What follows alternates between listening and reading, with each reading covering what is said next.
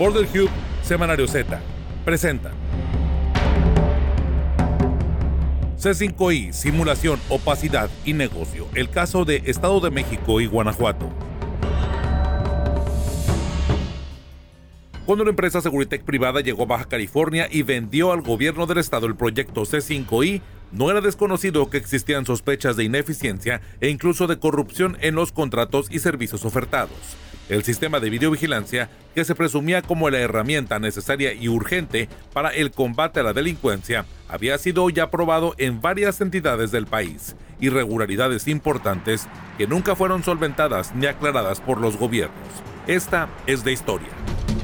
Programa Escudo parte de una premisa básica.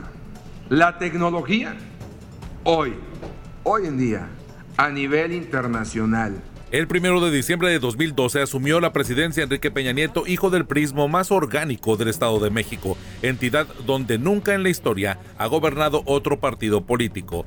Veinte días después de su ascenso, el gobierno de Guanajuato, encabezado por el panista Miguel Márquez Márquez, inició con el proyecto para la adquisición del C5I con un costo de 2.727 millones 893.413 pesos, a pagarse durante todo el sexenio de Márquez Márquez. Entonces se presenta este proyecto con ese primer objetivo de blindaje. El segundo, pues era precisamente el blindar, hacer que no pasara lo que en los otros estados estaba ocurriendo y que Guanajuato se mantuviera en calma, que no hubiera incrementos este, fuertes en el tema de la violencia. Y el tercero era también dotar a los municipios y al Estado, por supuesto, de una tecnología importante el exdiputado Sergio Contreras dijo que sostuvieron algunas reuniones previas durante los meses de noviembre y diciembre del 2012, donde les indicaron las virtudes y beneficios, pero la promesa era que el proyecto sería transparente y se elegiría a la mejor empresa por medio de una licitación abierta. Primera acción de madruguete que hace el gobierno de Miguel Márquez Márquez en su primera asignación directa por 2.700 millones a una empresa. Es decir, no hubo procedimiento eh, de transparencia, no hubo licitación. Ahora sí que por mi decisión tú eres el asignado. Y entonces ahí empieza un enfrentamiento entre la oposición del Congreso con el gobierno del Estado porque exigíamos conocer las condiciones del contrato y sí que hubiera una validación porque además se iba a tener que darle suficiencia presupuestaria por parte del Congreso a ese proyecto, lo que por lo menos a nuestra legislatura comprometía dos presupuestos más. El madruguete del gobernador Márquez Márquez causó grandes conflictos dentro del Poder Legislativo, por lo que los 18 legisladores de oposición solicitaron toda la información relativa a la operación de Seguritech y sobre todo las condiciones del contrato, bajo el argumento de que la publicación del contrato representaría un riesgo a la seguridad pública, toda la información relativa a los acuerdos entre el Estado y la empresa Seguritech privada fueron reservados. Durante ocho años, la información relativa al contrato fue un misterio. Hasta hoy.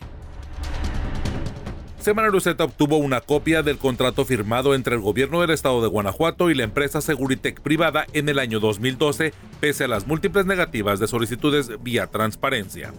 El documento firmado por Álvaro Cabeza de Vaca, Gabriela Anguiano Delgado y Manuel de Jesús Villarreal Romero por parte de la Secretaría de Seguridad y René Busto Soler por parte de la empresa consta de 53 páginas donde detalla la responsabilidad del servicio ofertado, los montos a pagar y las responsabilidades de las partes.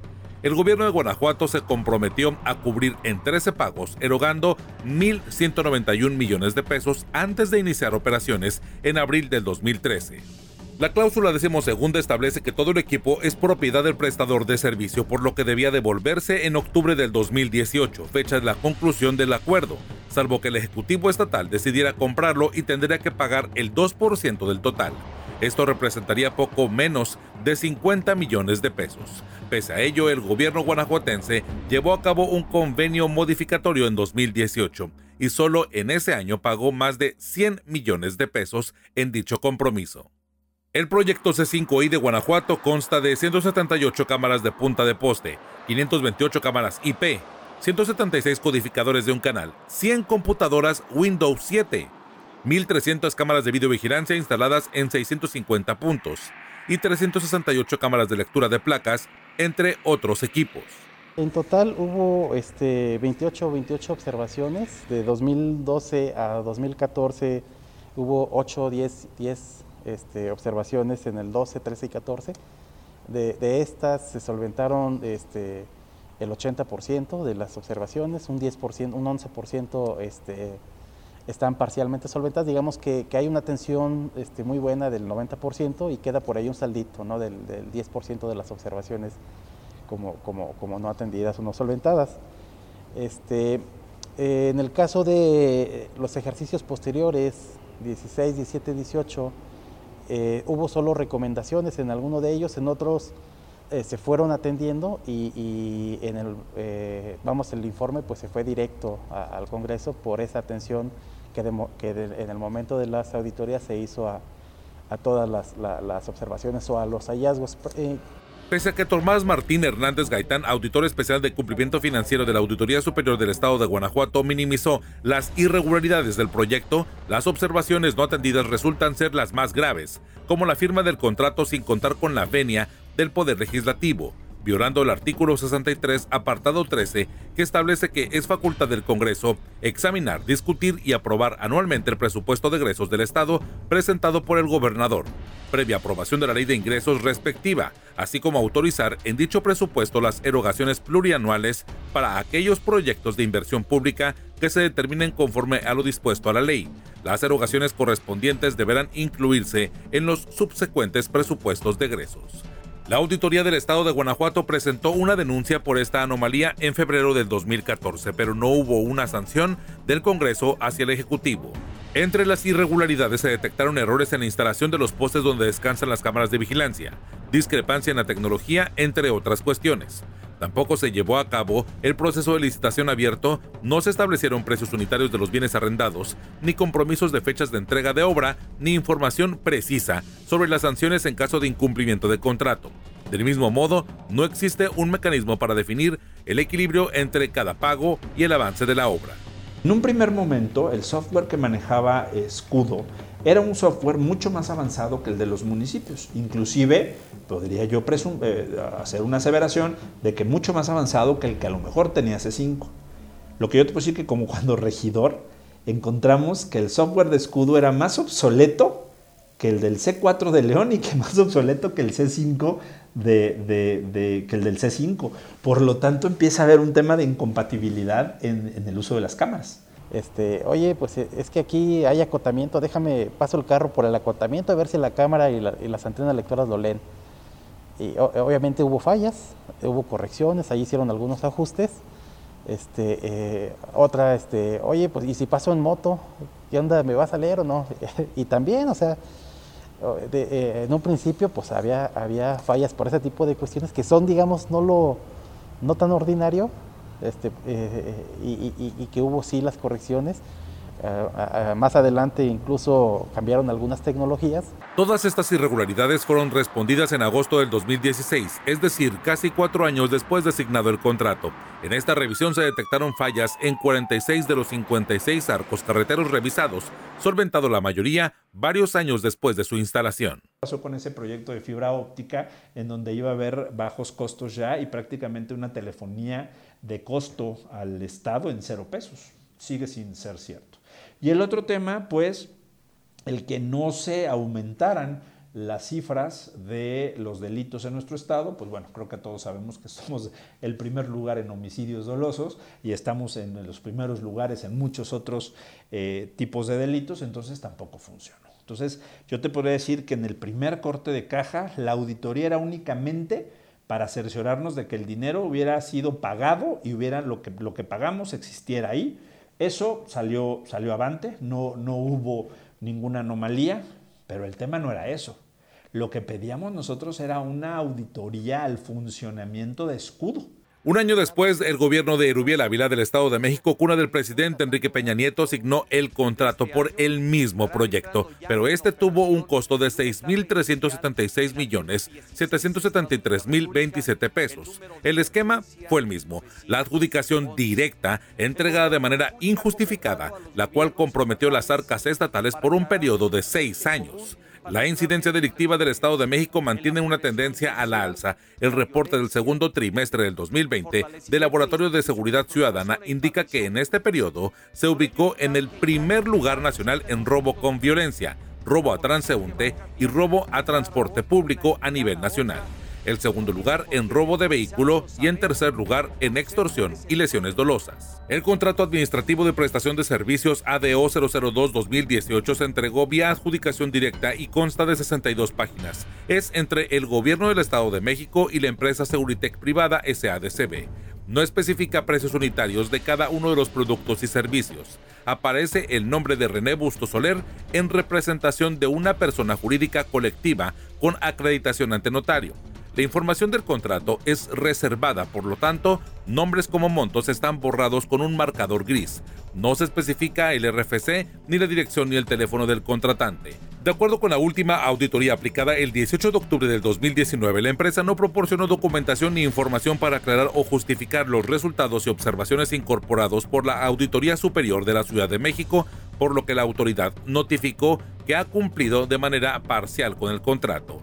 Las cuatro recomendaciones están relacionadas con la falta de autoevaluación para mejorar el desarrollo de control interno, cumplimiento en las metas y objetivos, así como la necesidad de un programa de acciones para resolver las problemáticas detectadas en lo interno. El documento también omite información relativa a los precios unitarios y en lugar de ello define a todo el C5I como un precio unificado, lo que atenta contra la reglamentación en la materia. Pilar de Siga, investigadora de causa común, comparte. No tenemos especificaciones, por ejemplo, sobre qué número de estas cámaras son de eh, pertenencia, no le pertenecen a los C5 o le pertenecen a los consejos estatales de seguridad o simplemente son subarrendados por las empresas de seguridad. Al día de hoy, nosotros, bueno, desconocemos esta información. Y de nuevo es parte ¿no? de esta tendencia a la opacidad en temas de, de seguridad y de presupuesto. ¿Solo opacidad? ¿También hay corrupción? Podría ser. Al final, la opacidad, el no acceso a la información, pues puede llevarte por todos los caminos, que ninguno es positivo. Pese a estas irregularidades, las responsabilidades sobre los proyectos no recaen realmente a la empresa Seguritech privada, sino a los respectivos gobiernos estatales, los cuales son quienes realizan la evaluación técnica y las necesidades del Estado, como lo explica David Chung, secretario general de Corporación Euroamericana de Seguridad. Si la empresa cumple con lo especificado, no le puede señalar ninguna responsabilidad de la empresa. Se la puede señalar a quien no estableció las especificaciones adecuadas para proteger el interés institucional. No es casualidad que los proyectos de Guanajuato y del Estado de México sobresalgan dentro del esquema nacional de seguridad privada, pues cuenta con varios vínculos con políticos y empresarios ligados a dichas entidades. Seguritech privada pertenece al empresario Ariel Picker Schatz, originario de la Ciudad de México. Recibió varios contratos importantes a partir del arribo del presidente Enrique Peña Nieto al poder, pero antes de ello ya contaba con beneficios económicos sustanciales de servicios ofertados al gobierno mexiquense en la gestión del gobernador Erubiel Ávila. De ser una pequeña empresa encargada de dotar de alarmas vecinales, se convirtió en un enorme consorcio que incluso participó en la licitación de la puesta en marcha del satélite Morelos 3. Seguritech privada también incluye filiales llamadas Comunicación Segura, Picorp SADCB y 310 SADCB, entre otras, las cuales se alternan de forma indistinta, logrando así monopolizar los grandes contratos de videovigilancia y modernización de los proyectos C5I del país. De acuerdo al Registro Público de Comercio 310 SADCB, fue creada en el año 2019 como propietario se ubica a Comunicación Segura SADCB y a Seguritech Privada. Su fundación tiene como objetivo brindar el servicio del C5I al estado de Tamaulipas, gobernado por Francisco García Cabeza de Vaca, quien fue coordinador de la frontera norte de la Asociación Civil Amigos de Fox, que benefició en su campaña al expresidente guanajuatense. La empresa cobró 2.619.415.991 pesos y tuvo como representante legal a Alain Ramos Padilla, ex jefe del Departamento Jurídico del Consejo Estatal de Seguridad Pública durante la administración del priista Rubén Moreira en el estado de Coahuila. René Busto Soler aparece como representante legal en los millonarios negocios de seguridad privada con los gobiernos de Álvaro Obregón, Tlalpan, Valle de Bravo, además de representar a Picorp de México en los padrones de proveedores de Colima y Puebla.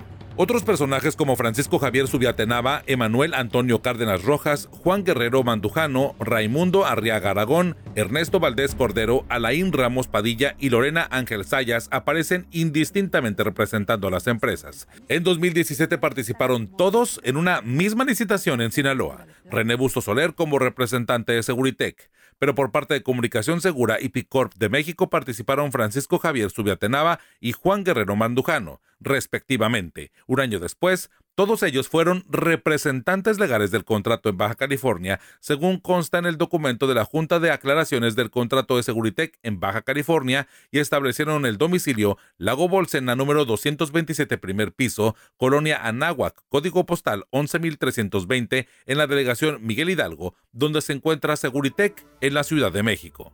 Entre los representantes se encuentran Ernesto Valdés Cordero, que según el portal de corresponsabilidad es encargado de la Asociación Civil Fundación en Movimiento, ubicada en el mismo domicilio de Seguritec, y dirigida por Eduardo Ricalde Medina, padre de Eduardo Ricalde Larcón, ex esposo de la canciller de la administración de Enrique Peña Nieto, Claudia Ruiz Massieu, sobrina del expresidente Carlos Salinas de Gortari. Ricalde Medina es también el director de la Fundación Teletón, organismo respaldado por la empresa Televisa.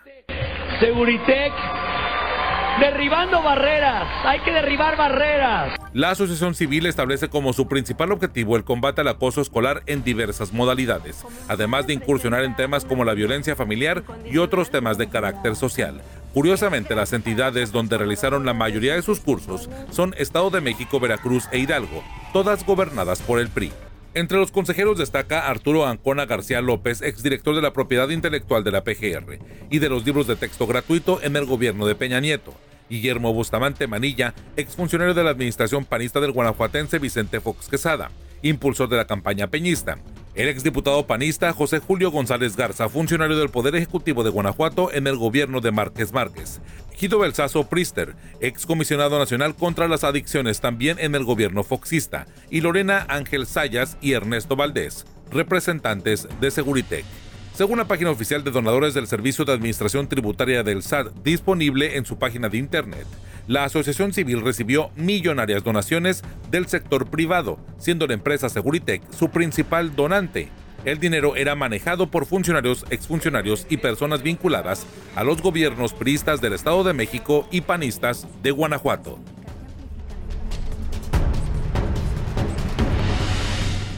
Este trabajo forma parte del Hub de Periodismo de Investigación de la Frontera Norte, un proyecto del International Center for Journalists en alianza con el Border Center for Journalists and Bloggers.